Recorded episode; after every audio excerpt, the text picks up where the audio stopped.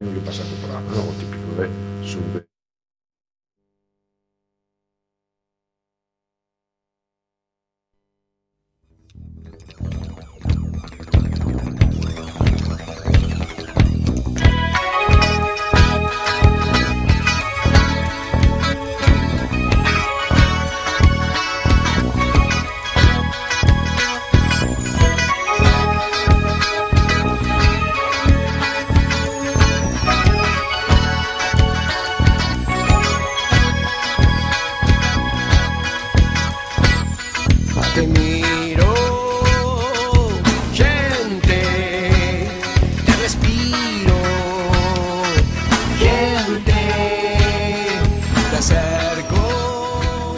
Buenas noches, conciencias.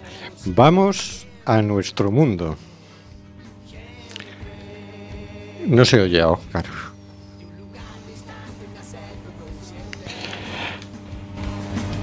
Dale, Oscar.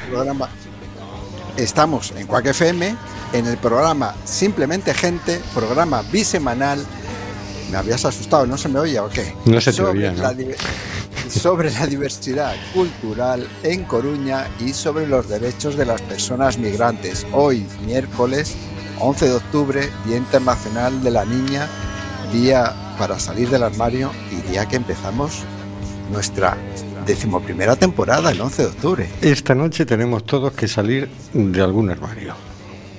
Cada cual sabrá de cuál, pero hay que salir del armario. Hay miles de personas migrantes sin papeles, sin poder trabajar y sin ningún tipo de ayuda del Estado. Se les debe regularizar ya, para que nadie quede atrás y para dejar de tratar a estas personas como su ciudadanía de segunda. Del control de sonido se encarga Estela López. Hola, Estela. Hola, buenas noches. Nuevo fichaje conseguido con un derroche de savoir-faire por nuestra inefable Hortensia Rossi. Hola, Hortensia. Oh, oh, hola, Ah, soy facilona, ¿eh? No Bu- te creas buenas, tú que así de- buenas noches, buenas noches, bienvenidos audiencia. Y acompañada y ayudada por Carlos Reguera. Buenas noches, Carlos. Hola, buenas noches. Vamos adelante. Saltando alegremente por entre las ondas hercianas, nos hemos encontrado al señor García. Buenas noches, señor García. Buenas y primaverales noches de otoño. Volvemos a las ondas llenos de incertidumbres, conflictos y desesperanzas, en donde se apela al sentimiento de clase, de nación, de religión o de raza para afrontar tanta incertidumbre. ¿Por qué no apelar a un sentimiento que apueste por un progreso de todas y para todas las personas? Eso digo yo. Eso digo yo. Hagamos eso. También nos hemos tropezado con Moisés Bala, nuestro nuevo colaborador que solo tuvo tiempo de participar en un programa de la anterior temporada. Buenas noches, Moisés. Buenas noches, buenas noches a todos. También ¿Cómo nos... Muy bien. Contentos de no verte, pero sí por lo menos oírte. Si tienes cámara, Sí, actívala, ¿eh? Ah, me recomendaron eh, así, Ah, para que haya más flujo de datos. Vale, vale. Sí, vale. por el, por el tema del sonido. Que yo ya sé que Moisés es muy guapo, que ya lo he visto, yo he tenido ya la ocasión de verlo, pero mejor, mejor que esté así ahora. Bueno, ya estamos ligando aquí, en el primer programa de la temporada. Y como ustedes están escuchando, aunque no viendo, también... Ahí, ahí está Moisés, sí señor. Y también nos hemos Pero, ¿Qué tropezado... hago? ¿Activo, desactivo? Mejor desactiva, sí, Sí. para el tema del sonido. Sí, para que se te oiga mejor. Y a Óscar, que no lo vemos, pero intuimos que está ahí. Nos hemos tropezado con Óscar G. Buenas noches, Óscar. Bu- Buenas noches, buenas noches. Y pensar que hace 10 días estábamos en María Pita celebrando el Festival por la No Violencia y ahora estamos aquí. Y, La que ha caído. y la que ha caído después, ¿no? Y en el... Buenas noches a todos. Buenas y a los noches. perros de Moisés también. Eso, es verdad que también están participando. Ah. Buenas noches, perros de Moisés. Aquí estamos en el estudio José Couso, Hortensia Rossi y un servidor. Y los perros de Moisés hacen su fondo. Está muy bien, se manifiestan como debe ser en libertad. Y en democracia. Y nosotros nos hemos tropezado con Rubén Sánchez. No sabemos por qué saltaba tan alegremente por las ondas hercianas. Ahí como un pizpireto él, de onda en onda. Pues a mí me Y ha tocado verlo saltar desde la mañana hoy. ¿eh? Pues Rubén hará todo lo que pueda para que fluya este amordazado programa. Amordazado, porque oye tú, ¿os podéis creer que todavía seguimos amenazados por la ley Mordaza? Buenas noches, Rubén. Hombre, buenas noches. Pues, ¿cómo no voy a estar contento si hoy empieza la undécima o decimoprimera temporada? Décimo primera me gusta. Tengo que estar contento a narices porque iba a estar tan contento dando saltos de alegría por las ondas hercianas. Claro. Y lo de la ley Mordaza, yo creo que la otra vez, cuando dijo Pedro Sánchez, lo primero que voy a hacer cuando llegue al gobierno es a- se refería a una segunda legislatura. Por eso todavía no la quitó. Pero seguro que si ahora consigue eh, la investidura, lo primero que hará, que hará será quitar la ley Mordaza. Qué complicado que lo veo todo yo. Digo, lo de la ley mordaza. Qué, qué optimista. Bueno, no Eh, yo tengo una pregunta. a ver. Perdón. eh, ¿La ley Mordaza en qué nos afecta exactamente? Bueno, ¿qué es la ley Mordaza exactamente? Te la responderemos en el siguiente programa detalladamente. Detalladamente, porque hoy cualquier respuesta nos quedaríamos cortos. Una, re- una cosa simplemente. eh, penaliza las protestas, penaliza eh, que reclames cualquier cosa, porque cualquier protesta, si- aun siendo no violenta, te pueden multar eh, de forma bastante sangrante.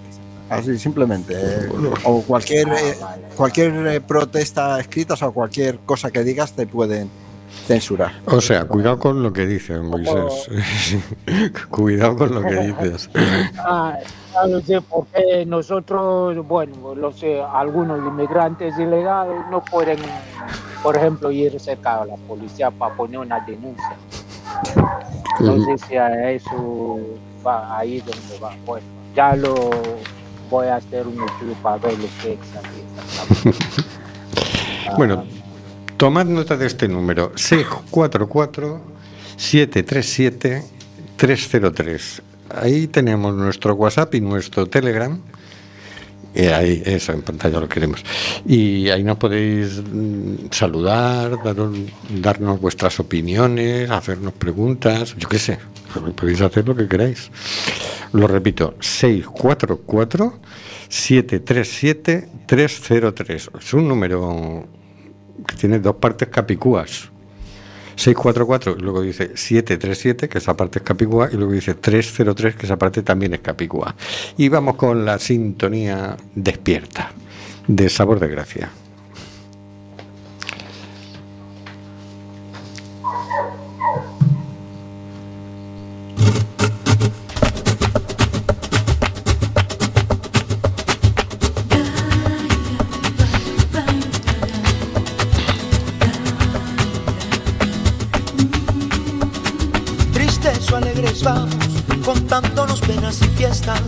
Cada esquina un futuro incierto, cada cual con su borrachera. Con mochilas de desastres y muestrarios de infortunio, de utopías y de engaños. Un mundo de derechos humanos por Oscar G. Mm, Bueno, pues esta semana que empezamos la decimoprimera temporada, vamos a hacer un paréntesis, vamos a tomarnos un descanso por las circunstancias y no vamos a imaginar un derecho humano. Ahora no me acuerdo cuál nos tocaba, pero no nos vamos a vamos a imaginar, vamos porque la situación es complicada y nos parece muy preocupante y vamos a leer un comunicado de prensa del equipo de Coruña de la Asociación Mundo Sin Guerras eh, Sin Viol- Violencia, que ante la situación que hay en Palestina nos ha enviado este comunicado y dice Israel y Palestina, el desastre de la violencia. Otra vez, los poderosos han calculado que les es rentable destrozar la vida de miles de personas. Y otra vez se han puesto a hacer la guerra. Todas las guerras tienen ese guion. Los poderosos calculan que van a ganar algo haciendo la guerra. Los ciudadanos no. especialmente en los últimos tiempos en que el mayor número de víctimas de cualquier guerra son precisamente civiles. No vamos a perder tiempo en considerar quién tiene más razón. Nadie tiene derecho a matar personas. Si no saben resolver conflictos dialogando, que dimitan. No sirven, no están a la altura de las circunstancias. Las personas normales estamos hasta las narices de las guerras de los poderosos, de las empresas de armamento que fomentan las guerras, de las dirigencias que las justifican. Ni la historia, ni la geopolítica, ni la economía valen más que una sola vida humana. Matar personas no soluciona nada. Y por supuesto, no está justificado en ningún caso que no nos hablen de derechos humanos. El primer y principal derecho es el derecho a la vida y les importa un rábano. Que no nos digan que quieren la paz y que por eso hacen la guerra. Es más, es eso, eso más que un insulto a nuestra inteligencia, es un insulto a la suya. Hablar de pueblos oprimidos u opresores o viceversa por parte de los dirigentes, de dirigentes incapaces de dialogar, que usan la guerra para ocultar sus horrores, es despreciar a los mismos pueblos que dicen proteger. Israel y Palestina no saldrán del infierno hasta que renuncien a la violencia y el resto del planeta igual. Dejar las cosas importantes, dejar la vida humana, en manos de los poderosos sería una irresponsabilidad por parte de cualquier ciudadano consciente. Máxime hoy, que están especulando como si les resultara rentable empezar a utilizar armas nucleares en la guerra de Ucrania. En ambos bandos se levantan voces incitando a hacerlo. El movimiento pacifista creó la atmósfera que permitió acabar con la escalada de tensión de las armas nucleares en los 80 también paralizó la instalación de escudo antimisiles en la República Checa en el 2000 y pico. Puso la alfombra para que Zapatero retirara las tropas de Irak en cuanto pisó Moqueta. Lo que hacemos los ciudadanos y las ciudadanas nunca es en vano. Y hoy es más importante que nunca decirles que nuestra vida vale más que sus negocios y sus compromisos. Hoy es vital un activismo eficaz contra las guerras y contra todos los tipos de violencia. Nosotros estamos preparando la tercera marcha mundial por la paz y la no violencia. necesitamos tu ayuda. Hablemos. Aquí nos envían un correo electrónico mundo sen guerras sen, eh, violencia arro, g, a ver lo voy a repetir mundo sen guerras sen violencia g arroba gmail.com este es el comunicado que nos han enviado desde el equipo de Mundos en Guerras en Coruña. Muy bien. Muy bien. A ver si podemos ver en pantalla la cara que está poniendo Oscar y... Porque las dos cosas al mismo tiempo se podrán ver, el, WhatsApp y, la pantalla, o esto ya es muy difícil. Bueno, vamos ahí. Que... ¿Algún comentario queréis decir? Hortensia está deseando decir algo. Eh, es que yo ya lo había leído, es que me parece, me parece lo, más adecuado, ¿no? Y más viniendo del mundo sin Esto es como siempre, es un llamado a, a, la solución del problema bélico, ¿no? Es un llamado a lo que, a esta palabra tan tan dicha, tan dicha y que no se respeta, que es la paz y, todo pasa por, la real comunicación de las personas. Pero bueno, acá los que mandan, eh, y los que mandan igual más, más encima de Israel, ¿no? Más todavía, los más poderosos, que les interesa seguir, por ejemplo, eh, incrementando las guerras. Digo las guerras porque veníamos con el tema de Ucrania y habíamos dejado para atrás el tema de Siria y algunas otras cosas que nos quedaron por ahí y resulta que ahora nos aparece el tema de, esta guerra. En fin, lamentablemente no, no tenemos solución los ciudadanos, pero sí tenemos, creo yo, la, potestad de podernos manifestar y sería muy bueno que empezáramos a mostrarnos eh, con pancartas o en la calle o como sea y decir basta, basta, basta de guerras, basta. Estoy de acuerdo. No sé muy bien porque ahora mismo he convocado una manifestación, una concentración para el lunes a las 8 en el obelisco. Sí. El lema es Libertad para Palestina. Exacto. Entonces, claro, lo que yo no sé es, el, no he leído un manifiesto, no sé cuál es el encuadre del tema, No, pero bueno, ahí estaremos. solamente ¿no? el cartelito, pero bueno, a ver. Claro, porque ahora mismo se está polarizando la opinión y entonces hay quienes justi- justifican la violencia de un lado y quienes justifican la violencia del otro. Y nosotros estamos diciendo, no nos vale ninguna. Ninguna violencia, ninguna guerra, ningún nada. Es muy gracioso porque el argumento siempre es como que es un tipo de violencia eh, defensiva. Violencia defensiva. que es un contrasentido, pero bueno, se entiende, ¿no? Están diciendo que tú tienes derecho a defenderte cuando te atacan, ¿no? Pero claro, si eso se convierte en una excusa para todas las guerras, pues pierde completamente Es que el es la excusa ¿no? de todas las guerras. Claro. Yo, si me permitís decir una cosita. Espera, eh, di Moisés. ¿No sé algo? Ah, sí, sí, eh, no sé si, donde estoy sentado, eh, disculpe por los ruidos, es que toda la casa para, para estar conectado. Eh, lo que es la, un- ninguna violencia es bueno, que sea física, mental o que se muera gente en guerras. Siempre las guerras han traído, han traído cosas muy, muy, muy en África, en todo el mundo. Y, y los inocentes sufren muchísimo. Eh,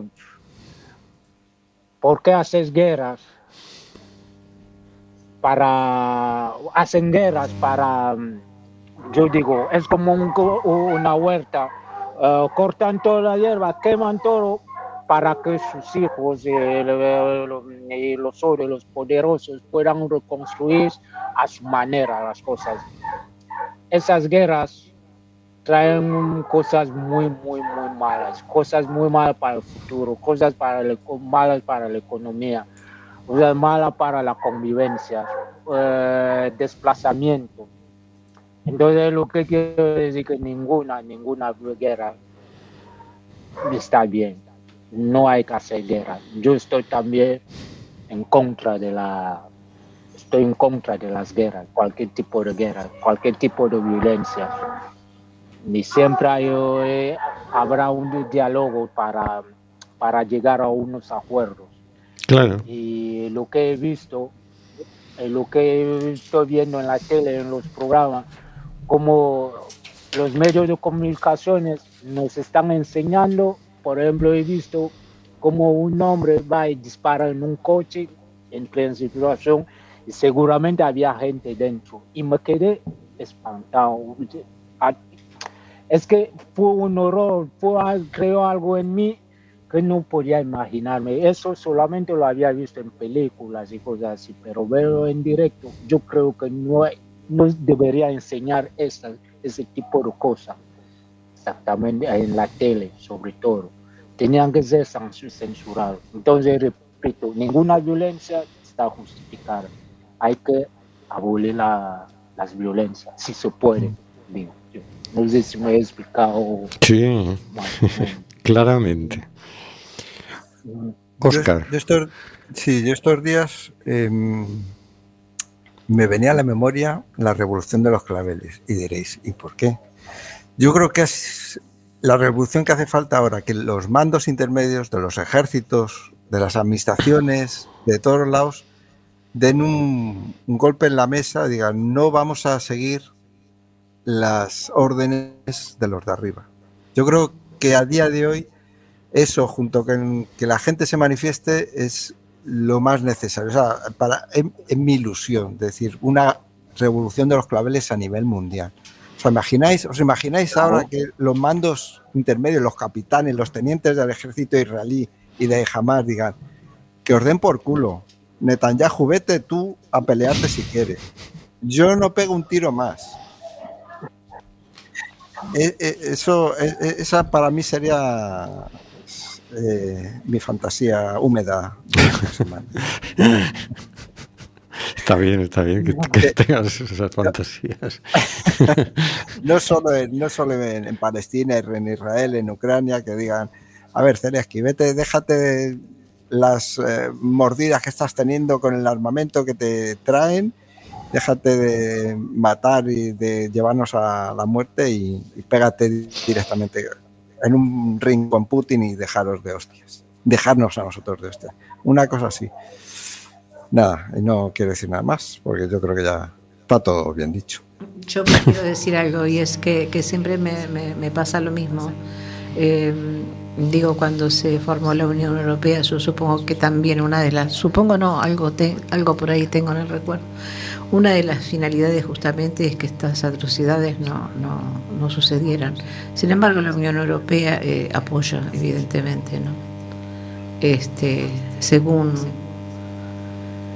según qué país y según la conveniencia y según los mandamas que están por encima de todo, pues eso apoya y entonces vivimos en un país que pertenece a la Unión Europea y que acata, acata, acata seguir, seguir colaborando con, con armamento o con lo que sea, en fin. Bueno, también nos podemos revelar y decir que, oye, que no estamos de acuerdo. Pues revelémonos. Gobierno, que no estamos de acuerdo. ¿Qué, qué pasa? ¿Qué, ¿Qué están haciendo? Revelémonos, por favor, manifestémonos. Si de aquí me está esperando un cochecito raro allá afuera, bueno. Es que estamos, este, al menos en mi caso, alterando el tema de la ley Mordaza. En fin. Me has dejado completamente descolocado, pero bueno, tiramos para adelante. No importa, claro, el que se queda descolocado soy yo. Que va, te no Tú te quedas descolocado, alguien me habrá entendido. Seguro que toda la Seguro. audiencia está diciendo, claro, está a ver, a ver. que Rubén no se entera. Vamos a ver. Claro, aquí hay, hay, muchos temas implicados, porque dices, bueno, por un lado está, hay una cosa, si tú y yo discutimos, pues discutimos, nos ponemos de acuerdo o no nos ponemos de acuerdo, pero de ahí no pasa. Es decir, la, la, gente normal hemos llegado ya a un nivel de no violencia X, uh -huh. que se puede mejorar, vale, pero hemos llegado a ese nivel. Normalmente entre vecinos no resolvemos las cosas pegándonos ni mucho menos matándonos, ¿no? Uh -huh. Pero los dirigentes no. Los dirigentes se han quedado en un nivel evolutivo inferior, es como si no hubieran llegado al sapiens sapiens. Se han quedado atascados ahí. Entonces, lo que los pueblos no haríamos, nos lo mandan a hacer los dirigentes.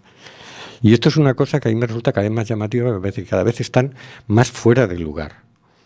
Entonces, o los pueblos nos, como decía Óscar, hacemos la revolución de los claveles, nos negamos a obedecer mm. barbaridades y salvajadas, o nos, nos, arrastran a hacer el animal. Y tú dices, pero si es que ese que está ahí matando gente, él no lo haría en su barrio, en su él no lo resolvería sus conflictos así. No.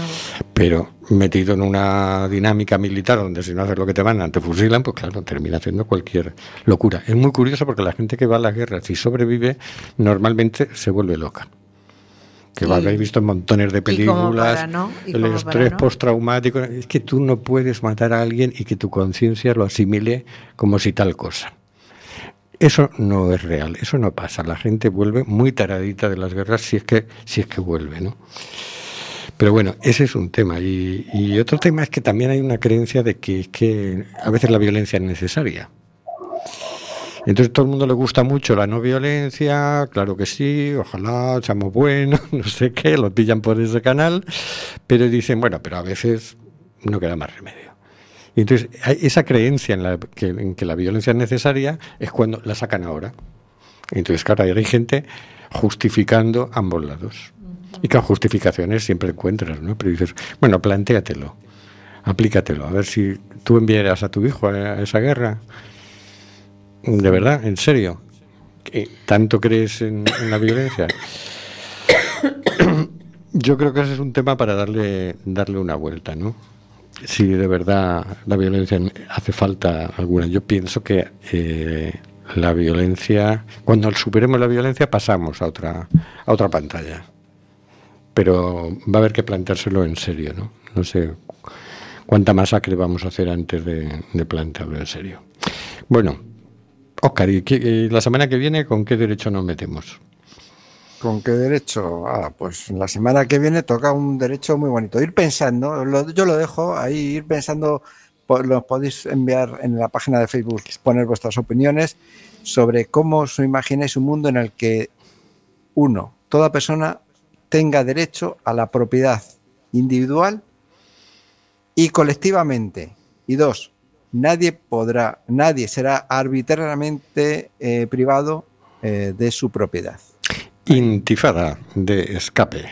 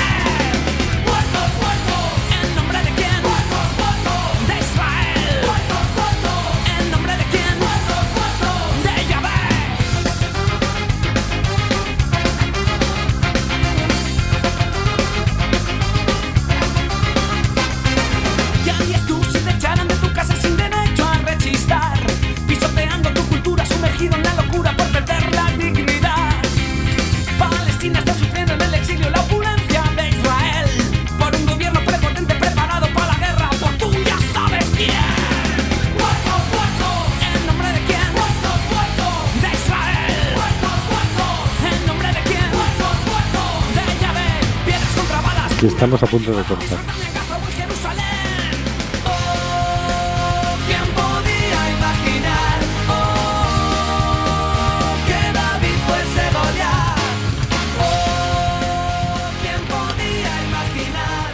Y vamos con las noticias. Uno de los temas de las últimas semanas ha sido que la Unión Europea ha empezado a darle vueltas al pacto migratorio. Entonces vamos con una noticia que explica un poco en qué se han puesto de acuerdo. Los 27 acuerdan un pacto migratorio europeo a costa de endurecer las condiciones del asilo. Por Idafe Martín Pérez de Infolibre.es en Bruselas el 4 de octubre de 2023. Óscar está muteado. Ay, sí, es verdad, estoy muteado, sí, es verdad. Estoy muteado porque, porque mientras estaba bailando escape, perdón. Los, repre- Ah. los representantes diplomáticos de los 27 Estados miembros de la Unión Europea aprobaron por mayoría cualificada, con el voto en contra de Polonia y Hungría y la abstención de Austria, Eslovaquia y Chequia, la última pieza del Pacto Migratorio Europeo. Italia, que había retrasado la aprobación la semana pasada, terminó cediendo antes de la cumbre de Granada de este viernes, que tendrá ya un pacto a 27 sobre la mesa. Lo acordado junto a todos los demás puntos del pacto migratorio deberá ahora ser negociado con un Parlamento Europeo que parece dispuesto a aceptarlo. La pieza que faltaba, un reglamento sobre el tratamiento a dar a los solicitantes de asilo en situaciones de crisis, fue el último escollo. Cuando entre, eh, cuando entre en vigor, que no será antes de 2025, podrán ser detenidos sin juicio en centros establecidos en las fronteras hasta 40 semanas. También se permitirán procedimientos de estudio de sus solicitudes mucho más rápidos. Estarán en un limbo jurídico que ahora se legaliza, salvo que el Tribunal de Justicia de la Unión Europea diga lo contrario. Habrán pisado físicamente territorio europeo, pero no tendrán ningún derecho más que el de esperar encerrados a que se procese su solicitud de asilo. La normativa actual permitía, al menos formalmente, aunque después no se cumpliera, que esas personas se movieran mientras se procesaba su solicitud. El acuerdo también prevé que en caso de crisis migratoria se active un mecanismo de solidaridad que sirva para repartir a los solicitantes de asilo por el continente. Los gobiernos pueden negarse a aceptar esos refugiados repartidos, pero deberán pagar 20.000 euros por cada uno rechazado. El paquete completo que llega en momentos en que aumentan las llegadas de migrantes y solicitantes de asilo ha sido negociado durante cuatro años. Y a pesar de que tanto la Comisión Europea como la mayor parte de los gobiernos nacionales aseguran que falta mano de obra en el continente, la política migratoria no abre más vías legales mientras promete más deportaciones. Esa promesa se hace regularmente desde hace décadas, sin que en la práctica aumenten porque los países de origen no aceptan en muchas ocasiones a sus nacionales, porque no se les puede deportar a países en conflicto o porque ni siquiera se sabe con seguridad su origen. La tasa real de deportaciones de quienes reciben una orden de expulsión se mueve desde hace décadas entre el 30 y el 40%. Hasta aquí hemos mm, copiado el artículo. Bueno, vamos a ver, se, se reúne la Unión Europea y dicen, vamos a revisar nuestra política migratoria. ¿Y qué se les ocurre?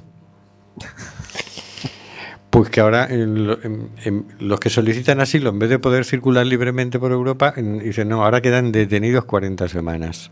O hasta que, hasta que se les dé la respuesta. Si se les concede el asilo antes, pues ya no tienen que esperar 40 semanas, ¿no? Y entonces dices, oye, estás haciendo una política migratoria que está costando cada año miles y miles y miles de muertos.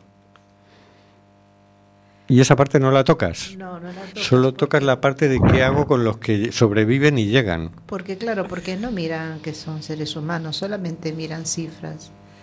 Y por otro lado, hoy que, que tuvimos la oportunidad de salir de la ciudad de Coruña y miraba yo tanto verde y tanto territorio eh, sin, sin poblaciones, muchísimo, en un tramo de 45 kilómetros que hicimos, más o menos tanto territorio vacío, tanto territorio que se puede convertir en aldeas o que en algún momento hubo aldeas y ya no las hay.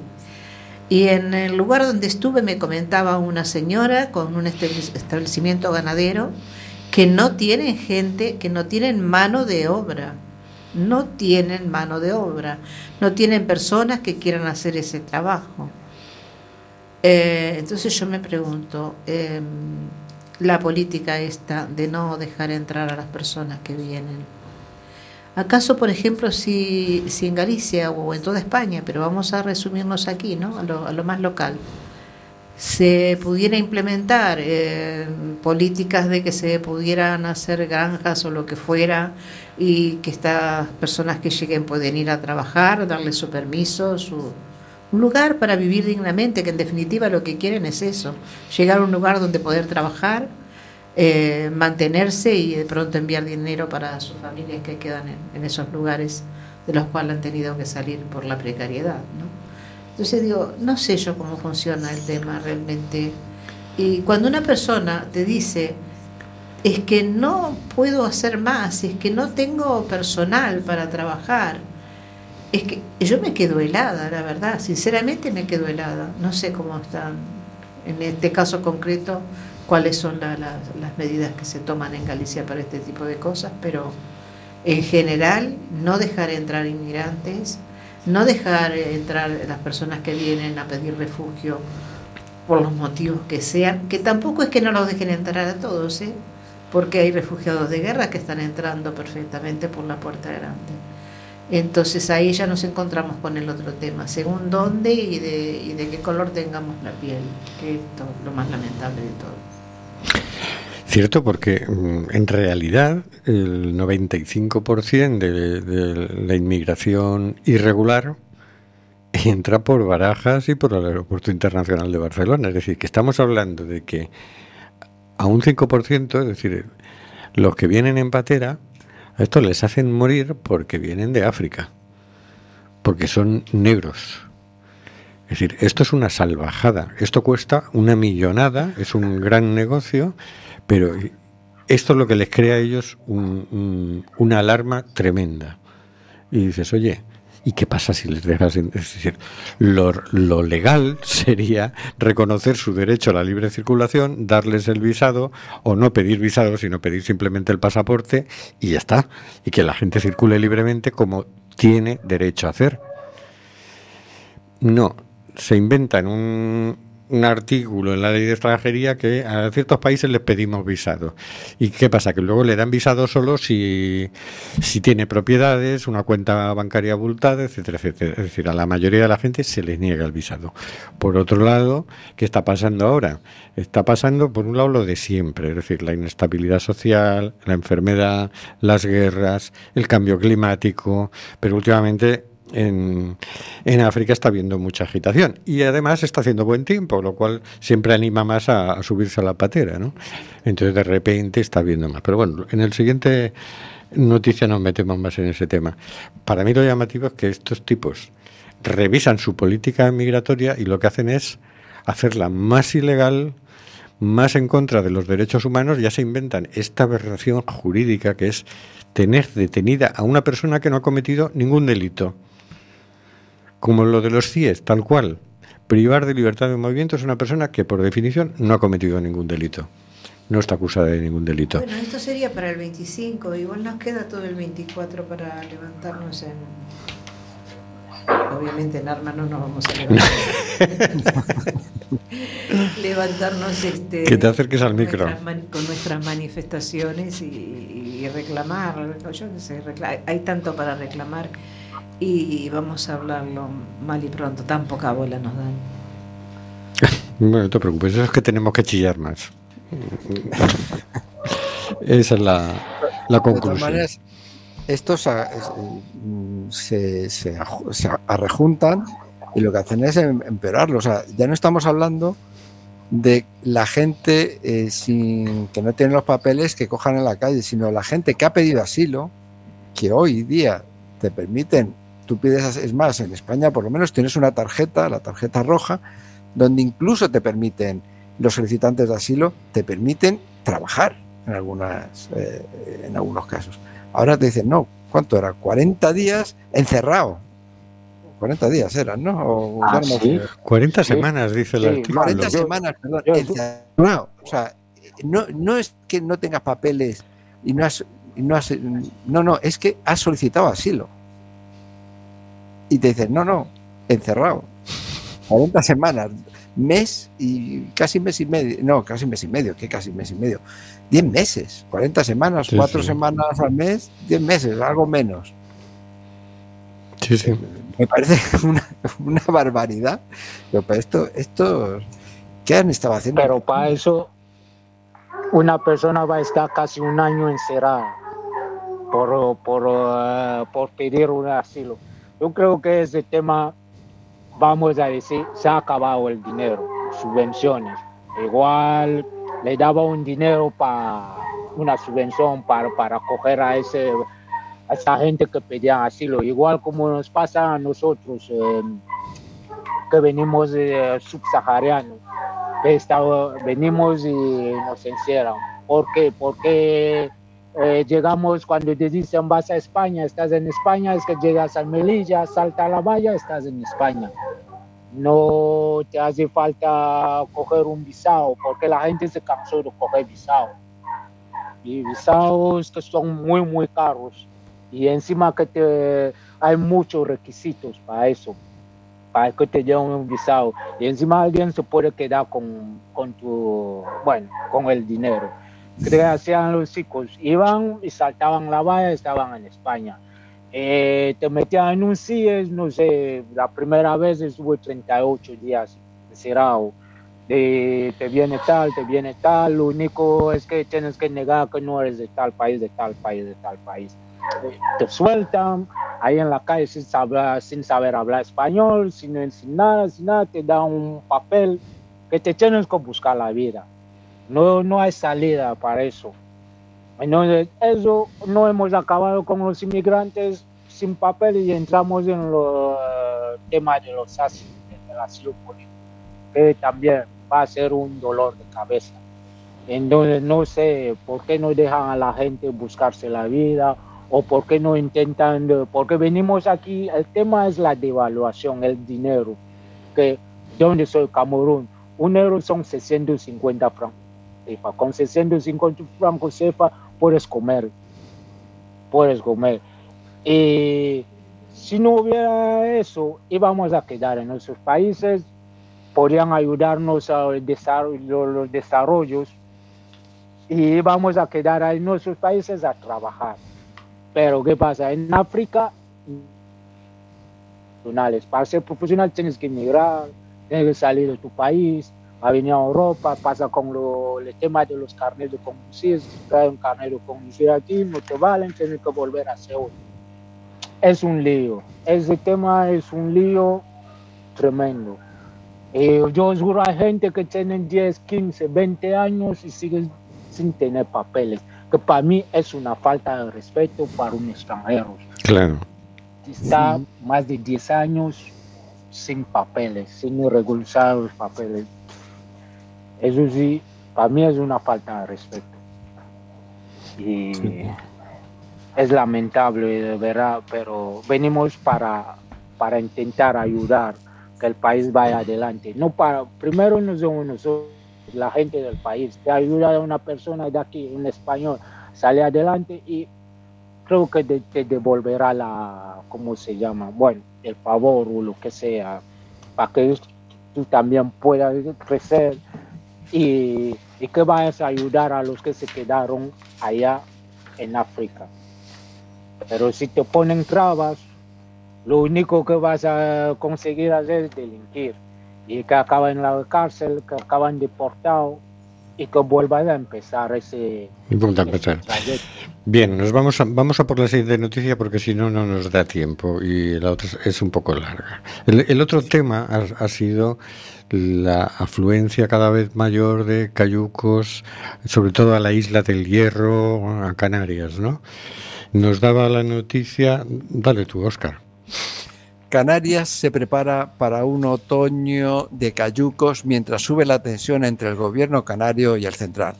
Firmada por de Guillermo Vega, eh, publicada en el país hoy 11 de octubre. Las relaciones entre, el gobierno central y el de Canarias se tensan por momentos con la inmigración como punto de desencuentro. El presidente canario Fernando Clavijo ha mostrado este martes su perfil más agresivo desde la tribuna de oradores del Parlamento Autónomo, donde se ha celebrado la sesión de control a su ejecutivo. En respuesta a una pregunta de su propio grupo parlamentario, el líder nacionalista ha cargado contra la desidia y el abandono del gobierno central para afrontar el repunte migratorio en las islas y ha exigido más lealtad institucional. En su alocución ha indicado que la migración no puede atender desde la, no se puede atender desde la demagogia, sino dando una respuesta digna a un fenómeno que somete a Canarias, especialmente a la isla de El Hierro, a una presión insostenible.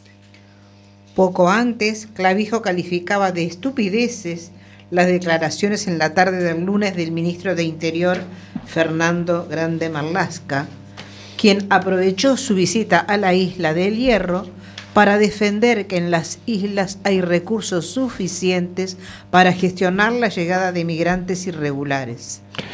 El ministro Marlasca se limitó el lunes a lamentar el tono de Clavijo afirmando que esas palabras gruesas le califican a él. Según Marlasca, Clavijo sabe perfectamente que nuestra colaboración bilateral con Mauritania y Senegal está evitando el 40% de salidas de cayucos hacia Canarias.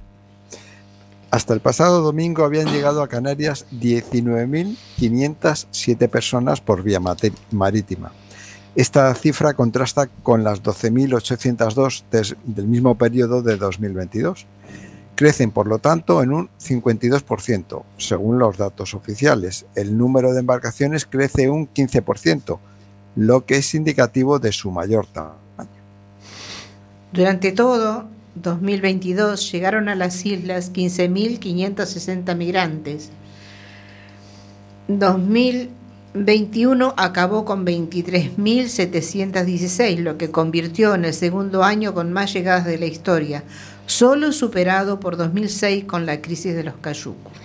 Este martes, la Guardia Civil y Salvamento Marítimo han rescatado a 413 inmigrantes localizados en tres cayucos al sur de El Hierro, entre ellos un mínimo de siete niños y un bebé, según fuentes de la delegación del Gobierno y de la sociedad estatal. La labor humanitaria en el mar está garantizada.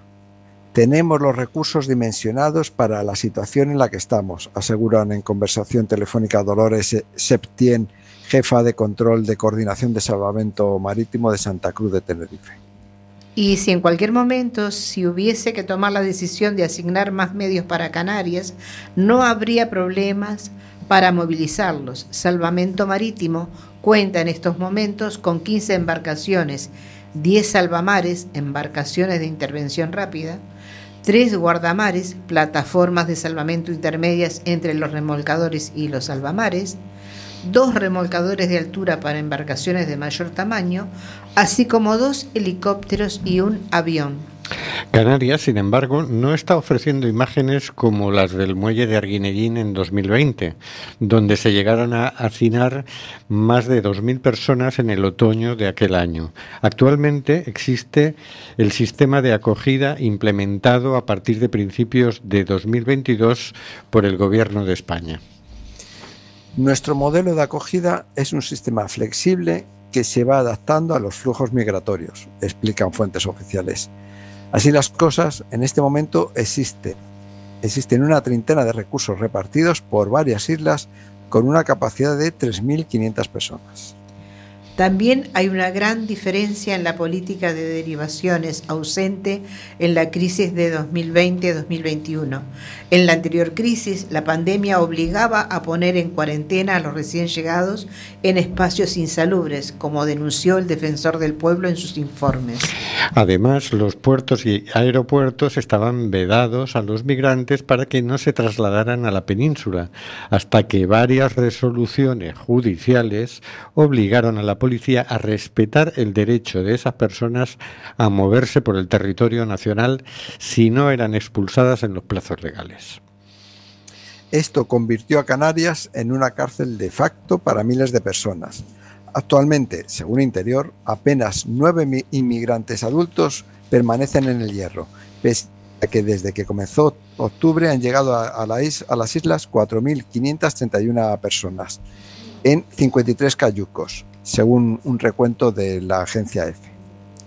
Fuentes oficiales aseguran en este sentido que esa cifra refleja el trabajo realizado en los últimos días para derivar casi de inmediato a los recién llegados a la Restinga a centros de otras islas, fundamentalmente Tenerife y Gran Canaria, con la finalidad que los recursos de acogida y servicios públicos del hierro no se vieran sobrepasados.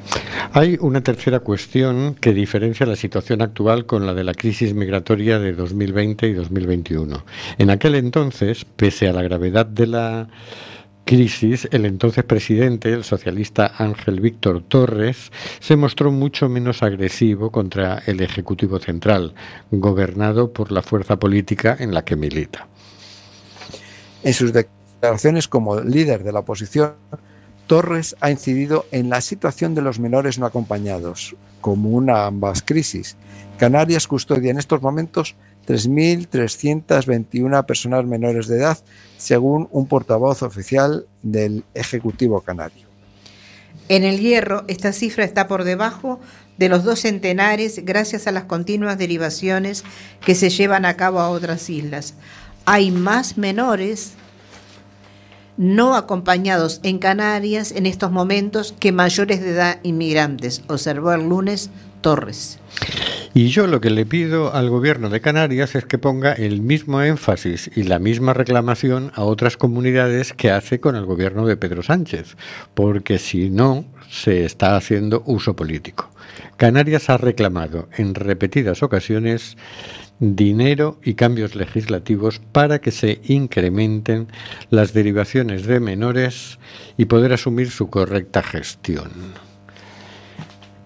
Quedan siete minutos para comentar esto. Vamos a ver. Bueno, Bueno. Ahí- Nada. Di, lo que vas a decir. Yo simplemente iba a recordar. Y Marlaska ha ido a Mauritania y Senegal a ampliar los acuerdos. está muy orgulloso porque ha impedido que la gente circule libremente en un 40%. O sea, ha impedido que un 40% de los cayucos salgan de Mauritania y Senegal. Es como dices, si cuantos más derechos humanos me cargo, más satisfecho me siento. Efectivamente. Yo creo que, que si les pudiéramos escuchar, a lo mejor estaban contentos de la gente que están matando. Es que, no, no, sinceramente, dice, pero a ver, que este señor es juez. O sea, se supone que sabe un poco lo que está diciendo, no sé. No lo sé yo, porque tampoco tenemos constancia de que esas cifras. Pero ahí te voy a decir una cosa. Que sea juez no quiere decir que no sepa cómo... Es más, al ser juez sabe mejor cómo infligir la ley sin cometer un delito. Porque sabe todos los vericuetos legales. Sí, hombre. Madre mía. En fin. Bueno, a mí lo que me parece es que mm, tanto ruido que se ha armado y dices, pero si esto es muy poquita gente. O sea, que han entrado en lo que va de año 19.507 personas. Turistas creo que llegamos a los 60 y pico millones. Dos meses. Y, y no se crea ninguna alarma, ¿no? O sea, porque lleguen 19.500 personas. No sé, a lo mejor hay que enviar dos metralletas menos a Ucrania, no lo sé, pero digo, no puede ser un problema económico con la de pasta que estamos tirando en la guerra de Ucrania, ¿no? Yo creo que no, ¿eh? Que- A ver, lugar ambiental para, para esta gente hay, ¿eh? Tenemos, y solamente 40 kilómetros de- fuera de Coruña, en Galicia, encontramos todo ese espacio, imagínate si nos vamos por otros lados. En fin, acá se trata de, de- de que los, los gobiernos en general tengan conciencia de que estamos hablando de seres humanos necesitados en este momento de, cobijo, necesitados de atención, necesitados de trabajo, que no nos vienen a pedir nada más que la posibilidad de establecerse y trabajar. Es lo que nos piden. Y que eso puede favorecer tremendamente la economía de cada lugar donde se asienten. Creo yo, no soy política, no soy economista, solamente he vivido. Nada más. Pues se, se ha habido informes de, de la banca, del Banco Bilbao Vizcaya, que decían que económicamente la inmigración era muy positiva, que aportaba más dinero del que... pues desde todos los ángulos está claro que necesitamos, que aunque no lo necesitáramos, tienen derecho a, y ya está. Pero es que además es que encima los necesitamos, o sea que tenemos unos gobernantes que ni respetan la vida, ni respetan los derechos de las personas y encima gestionan muy mal, pero muy mal. bueno, hay que decir, oye, el equipo de salvamento humanitario está salvando un montón de vidas, está rescatando un montón de gente, parece que esa parte sí la han hecho bien, de eh, equiparlos mejor, de aumentarlos, y parece que las dinámicas de acogida ya en terreno, cuando llegan, también se han flexibilizado y han mejorado, porque del 2020 en Arguineguín fue una vergüenza vamos, mundial. Y, y bueno, se nos acaba el tiempo. No sé si Moisés quería añadir algo más. Estaba ahí Tiene un minuto. Moisés, un minuto. Eh, que todo eso de la inmigración, eso se eh, gira alrededor de, de dinero, Eh, ga- gastos y cuánto ganamos. Además, Que mira donde miras es que, bueno, unos viven, vienen, viven gratis mientras uh, eh, los impuestos de los españoles están corriendo y que, que aportan, que aportan. Y yo creo que gira en torno del dinero todo eso, que sea derecho, que sea migración, que sea...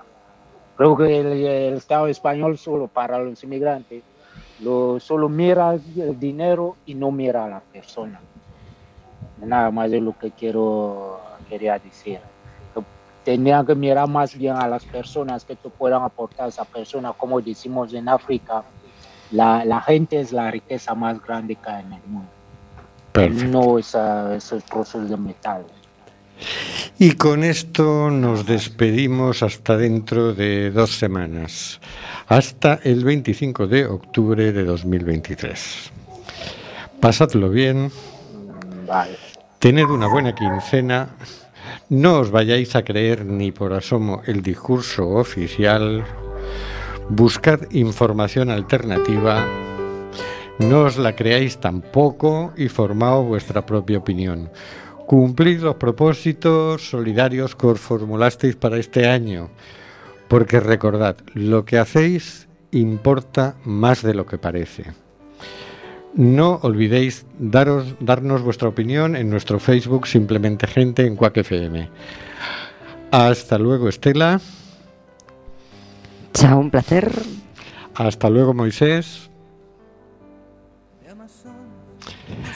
Hasta luego, Carlos. Hasta luego, compañeros. Hasta luego, Oscar. Hasta dentro de dos semanas. Hasta luego, Hortensia. Hasta luego, nos escuchamos nuevamente y nos vemos el 25 de octubre. Hasta luego, señor García. En dos semanas, el siguiente capítulo de la decimoprimera temporada. Hasta luego, queridas y queridos oyentes. soleares de un tan y una isa de un son. Está muriendo gente en el Mediterráneo y el Atlántico. Nosotros hacemos este programa. ¿Qué vas a hacer tú?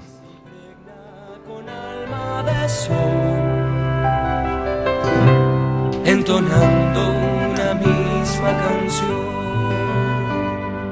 Quizás barriendo fronteras, se hermanen las tierras bajo un mismo sol.